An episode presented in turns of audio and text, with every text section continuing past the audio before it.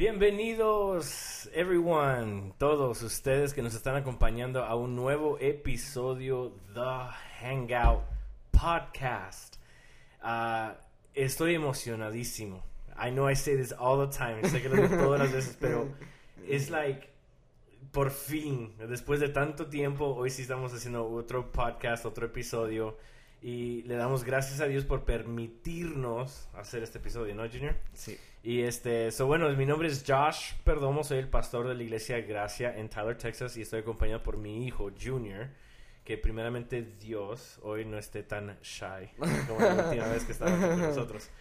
Y uh, al día de hoy um, estoy emocionado por el podcast, pero también el tema que queremos hablar, Junior, es un tema que es algo que hemos estado queriendo hacer por un buen rato. O sea, yo sé que tú me lo has estado diciendo, Dad, can we talk about this? Can we talk about this? Porque hay muchos males entendidos. Y este, y so ya, queremos como medio hablar sobre este tema y queremos como aclarar ciertas cosas, dar diferentes perspectivas y aún perspectivas bíblicas. So, entonces, ya, este, y también que un anuncio sería de que queremos continuar haciendo estos podcasts Sí, ya sí. un poquito más seguido. Hemos estado fuera por ah, un buen tiempo de hacer podcast, pero gracias a Dios pues tenemos el tiempo ahora y los recursos y todo lo demás. So, yeah, so let's run the intro y ahorita llegamos con el tema de una vida reformada.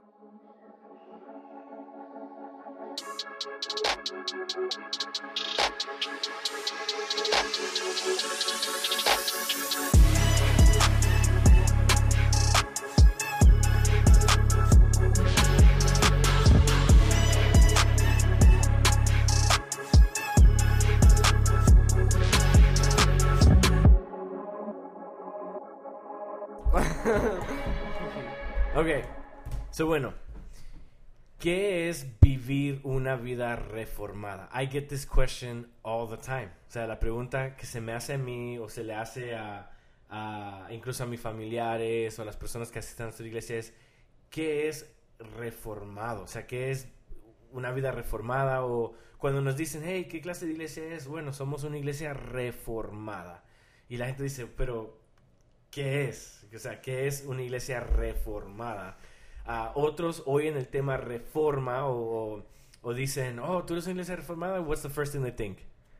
What do you think is the first thing they think? Cuando, cuando oyen la palabra, like, por ejemplo, pastores o, o líderes de, de- de iglesia que oyen la palabra reforma, what do you think they, they think about? Really? Mm, nothing. ¿No? Bueno, en mi ocasión, yo sé que cuando yo oigo la, cuando oí la primera palabra reforma la primera vez, me llevó a los 1600s. Oh, ¿Con quién? I was gonna say Jimmy Fallon. No. no, este, ah, ah, Martín Lutero. Martín Lutero, Juan Calvino y bueno, la reforma protestante, San ¿no? Agustín, yeah. San Agustín, exactly. So, entonces, no es de que ellos iniciaron o inventaron la palabra reforma, pero la reforma es eh, lo que sucedió en the 1600s y para los que no saben de esto, sería bueno que estudiaran history un Sí. poco Mm. para aprender de lo que pasó en el 1600s, pero es, es la consecuencia de lo que pasó con Martín Lutero, Juan Calvino, San Agustín, todo eso es Aunque- aunque- consecuencia. Aunque sí comenzó con Jesús, ¿verdad? Porque Jesús vino aquí a... Yes, y a eso iba yo ahorita. Sí, o sea, que el primer reformador de todo es Era Jesús. Cristo mismo, sí. Jesús mismo. So, entonces, ¿qué es una vida reformada? ¿O qué es? La pregunta sería, ¿qué, qué es ser reformador? O sea, nosotros somos una iglesia reformada. Si tú me preguntas qué clase de cristiano eres, bueno, yo soy un cristiano.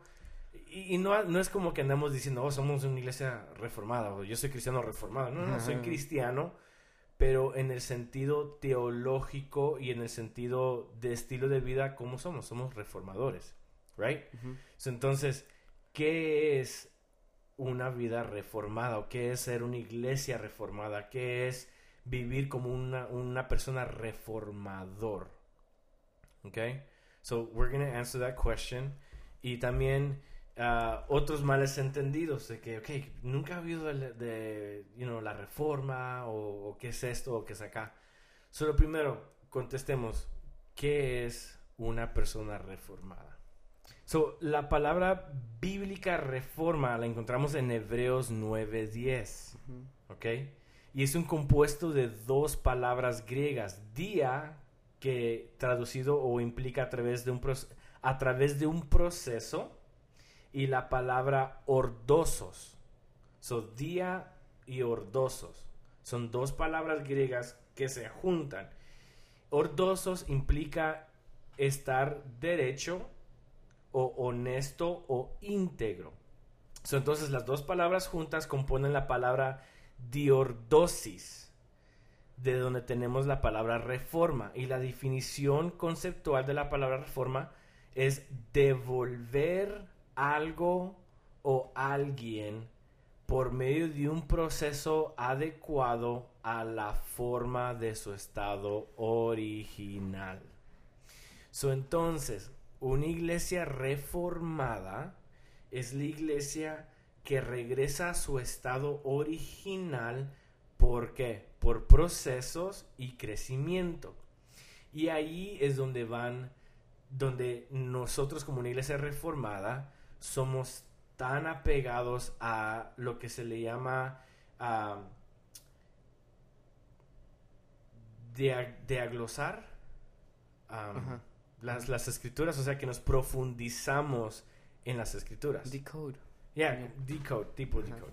So, entonces, una iglesia reformada es eso, es una iglesia que está constante, una iglesia bíblica que se mete trasfondo de las escrituras. And why do we do this, Junior?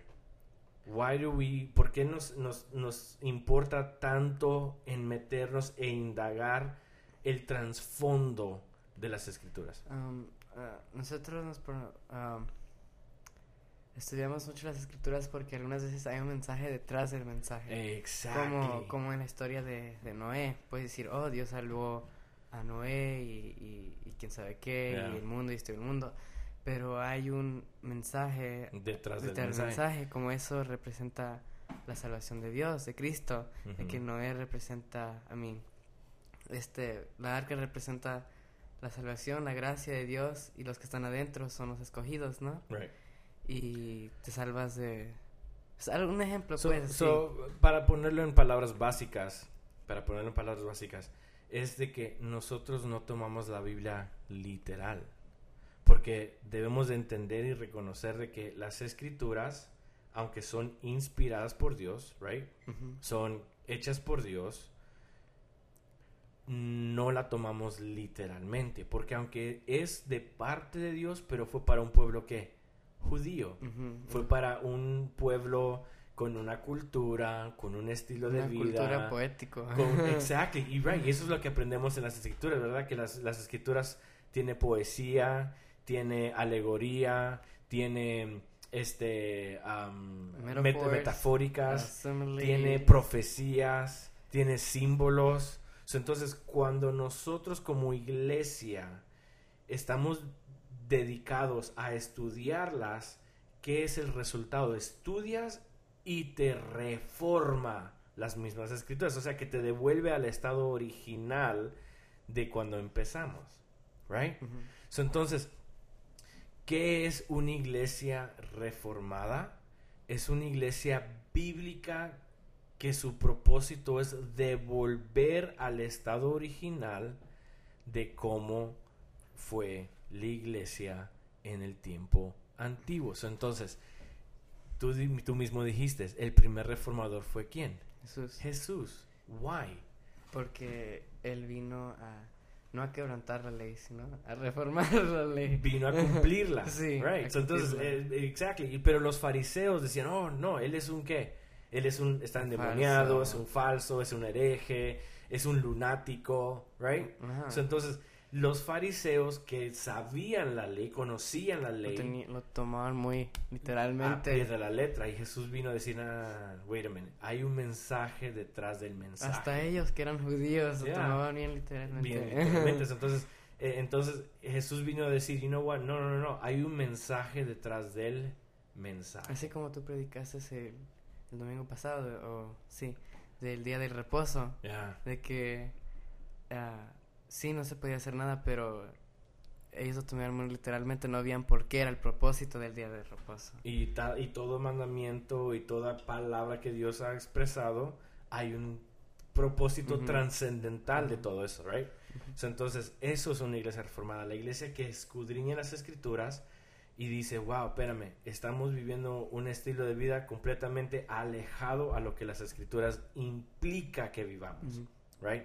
Entonces, esa es una iglesia reformada. Ahora, se nos han preguntado otras preguntas. Si ustedes son reformados, ¿cuál es la primera pregunta que nos preguntan? Ah, ¿Crees en la, en la Trinidad? ¿Creemos en la Trinidad? Claro que creemos en la Trinidad. Ajá. Creemos que Dios es el Padre, El Jesús es el Hijo y el Espíritu, Espíritu Santo. Santo. Right? Creemos en la Santa Trinidad. Creemos que los tres son un solo Dios. Tres en uno. Tres en uno. Creemos que eh, el Padre es el que ha creado todo, el Hijo fue el que murió por nosotros, Ajá. creemos que el Espíritu Santo es el que mora en nosotros, nos enseña, nos redarguye, nos instruye, nos edifica, o sea, nos, nos da el aliento de vida de cada día, ¿no? So, entonces, sí, una iglesia reformada cree en la Trinidad, somos trinarios. Sí. ¿Qué otra pregunta nos hace? Ah, ah, creemos en la resurrección. Que- ah, pues, obvio. Claro. Sí. Si no hay resurrección, No hay reforma. No hay reforma, exacto. Si no hay, no, si no hay resurrección, no hay reforma. Creemos que Cristo murió, o sea, Cristo ascendió, se hizo carne, el verbo, como así como dice Juan, el verbo se hizo carne, habitó entre nosotros, murió y resucitó. resucitó al tercer día. Y por causa de esa resurrección nosotros tenemos vida eterna. Y eso es lo que decía ah, en las escrituras, ¿no? Dice de que Pablo decía, si Cristo no resucitó, entonces en vano es este evangelio.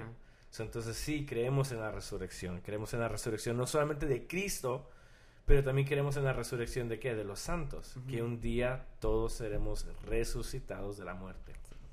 Ah, otra pregunta también que tenemos mucho es ah, si creemos en la segunda venida de Cristo. Si creemos en la segunda venida de Cristo, claro que sí, creemos en la segunda venida de Cristo. Ujú, yep. La segunda venida de Cristo es lo que todo cristiano, hijo de Dios, debe de, estar ansioso por ello, ¿no? Sí. Debe de esperarlo con ansias y este y ya, o sea, vivimos una vida quebrantada en el mundo, pero con esperanzas de que Cristo va a volver. Sí. Am, también otra pregunta es ah, que muchos nos preguntan es siempre nos preguntan a qué nos referimos cuando decimos de que somos salvos por gracia y no por obras. Gracias. por- Esa es otra. esa es otra de las cosas que nosotros o la iglesia reformada es este muy aferrada a. Y ahí es donde vienen las cinco solas. Y esta es un, cuando decimos de que somos salvos por gracia, implicamos de que no hay nada que tú o yo podamos hacer para ser salvos. O sea, porque la Biblia dice en Efesios, ¿no? Somos salvos por gracia y no por, Obras, sino por- no por obras. O sea, que no hay nada que yo pueda hacer, no hay una obra que yo haga que va a hacer que yo tenga la salvación, sino que es solamente por la fe en Cristo y por su gracia y aún esa misma fe que tenemos para nosotros recibir a Cristo, hey, esa misma fe Dios nos las da a nosotros. Entonces aquí vienen las cinco solas. Creemos que somos salvos por solamente las escrituras, right? So, entonces, si, si nosotros somos una iglesia reformada, una iglesia reformada se basa en cinco principios. Y esos son los cinco principios, solo escritura. Que creemos que las escrituras declaran, afirman y es la máxima autoridad de Dios hacia su iglesia, right? Y solamente las escrituras conoceremos, entenderemos quién es Dios y cómo vivir la vida. Luego la otra es solamente por gracia. Sí. La gracia es el regalo que Dios nos da y acompañada va la fe. La misma gracia que Dios me ofrece va acompañada con la fe que Dios me ofrece y me da para yo poderla recibir. So, entonces soy salvos porque Él decidió que yo sea salvo. Sí, y, y muchas veces Antes de que conociéramos todo eso de la reforma, siempre nos decían de que teníamos que hacer buenos actos y si hacíamos un mal teníamos que pedir perdón porque recuperamos nuestra salvación. Yes.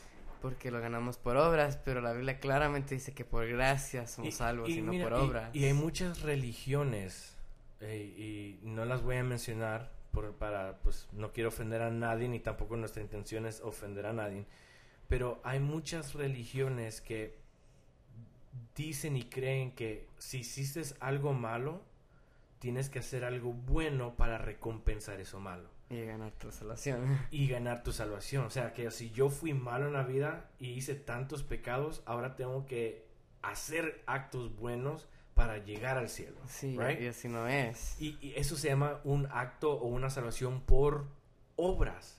Pero la Biblia en Efesios nos declara que, que no es por obras, es por gracia. Eh, Es como, es como que si cuando Dios murió en la cruz, Dios nos dio una escalera para subir al cielo.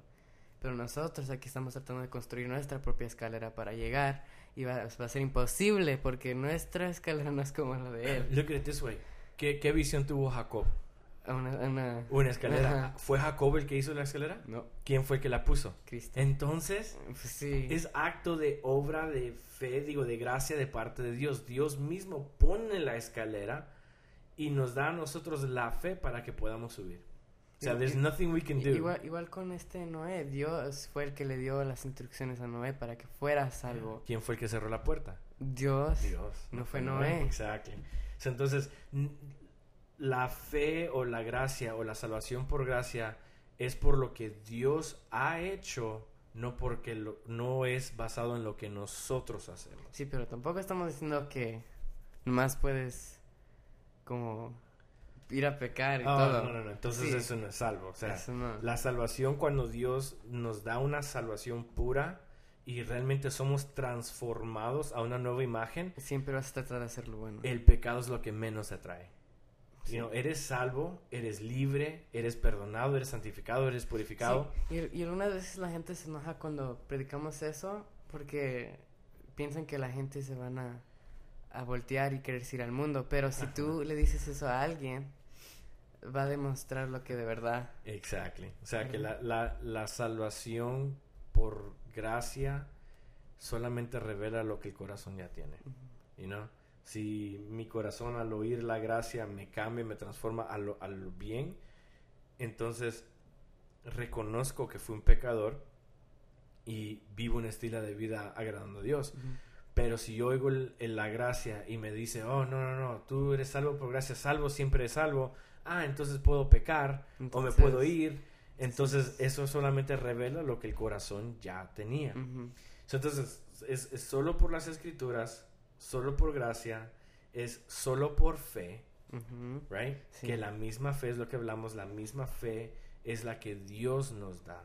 No es una fe que proviene mía, es una fe que Dios nos da, right? Como Efesios 2.8 y 9 dice que eres salvo por gracia, por Medio de la Fe. fe. Pero esa gracia viene acompañada con la qué? Con la Fe. which is so amazing porque yo era un vil pecador Ajá. pero solamente pude reconocer a Dios ¿por qué? por la fe que Dios mismo me dio a través de esa gracia eso solo por fe luego solamente Cristo which is amazing because again no hay nada que podamos hacer para ganar la salvación Cristo lo hizo ¿qué? en la cruz. todo Sí. todo en la por eso es que cuando estaba aquí dijo consumado es Ajá. it is finished right. It is consumed, it is done, ya se terminó la obra y entonces ya no hay más condenación. So, ahora yo vivo un estilo de vida de qué? De agradecimiento. ¿no? De agradecimiento. Sí. Y como conozco que Cristo lo hizo solo, entonces el quinto punto de las olas es solamente gloria a Cristo. Cristo. Porque Cristo lo hizo todos, entonces Él se merece gloria. Entonces, ¿qué hace que noso- el estilo de vida de nosotros como reformadores o, o una iglesia reformada, cómo nos hace sentir? Humbled. Ujú, Sí, porque cuando nosotros tam- tratamos de ganar nuestra salvación por las obras, nosotros nos sentimos como que yo lo hice con mi poder, cuando es con el poder de Dios que fuimos salvos, no con nuestro. That is correct. O sea, no...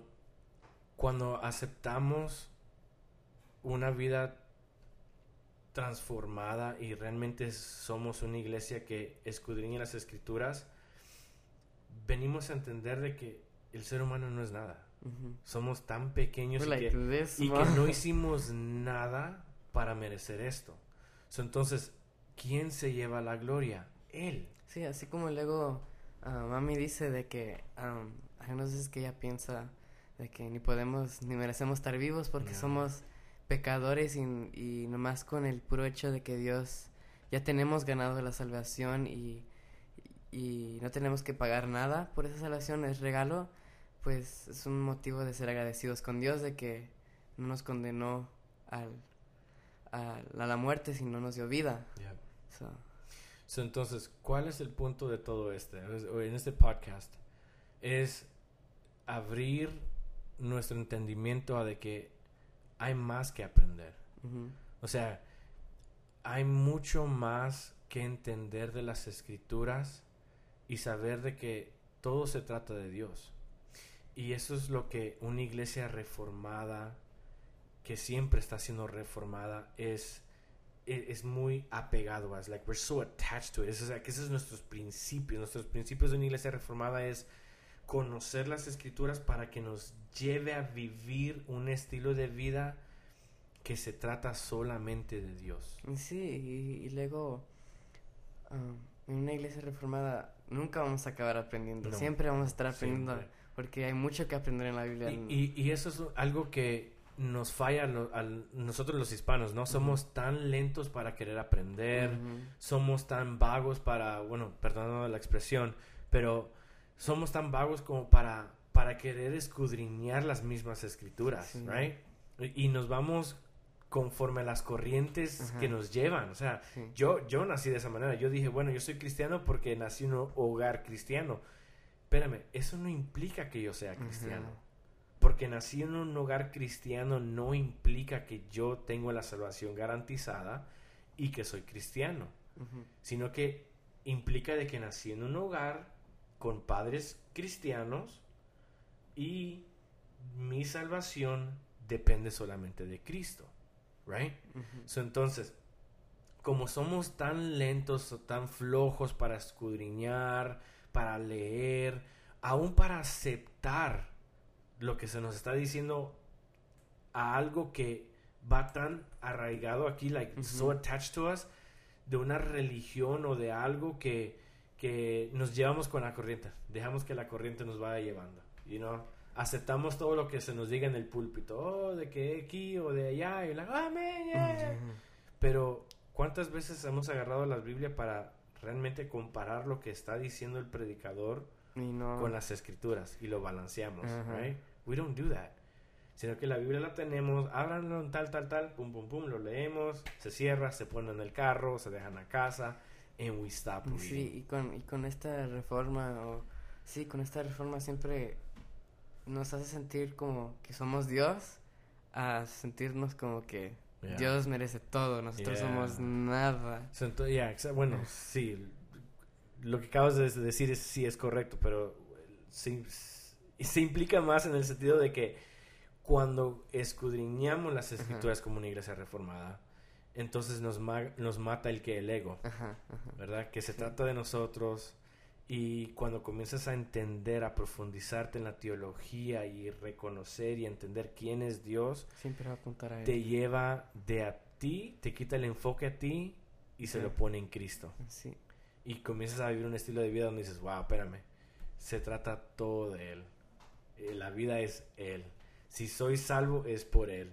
Si la oración fue contestada es por Él. Si no fue contestada fue es por, por él. Él. Todo es por él, Todo porque es Dios por está Él. en control. Exactamente. soberanía. Exactamente. Entonces, ya, o sea, indagar en las escrituras es lo primero que todo ser humano, todo cristiano, toda iglesia debería ser. O sea, entonces, nosotros como una iglesia reformada somos una iglesia y queremos siempre ser una iglesia bíblica. No queremos irnos con, las, con la corriente del mundo o no queremos irnos con la corriente de, de la religión o irnos con la corriente de lo que se predica hoy en día es así, Ajá. nada más vagamente, Ajá. sino que queremos realmente abrir las escrituras y decir, ok Dios, ¿qué me estás revelando? E irnos texto por texto, capítulo por capítulo, enseñanza por enseñanza y ver el mensaje trascendental que hay detrás de todas las cosas. Sí. You know? So, entonces, yeah, I mean, eh, eso es una iglesia reformada. Soy, creo que este, esta, wait a minute, let me see, let me think. Elevator music. Creo que esto o este estilo de vida me ha cambiado mucho a mí. Creo que yo vivía una vida como cristiano, pero cuando me indagué en conocer ah, la teología, cuando me indagué a conocer a Dios a través de las escrituras, cuando me indagué en, en querer conocer más al Dios que es ah, soberano sobre todas las cosas, siento que comencé a vivir de nuevo. Siento como que...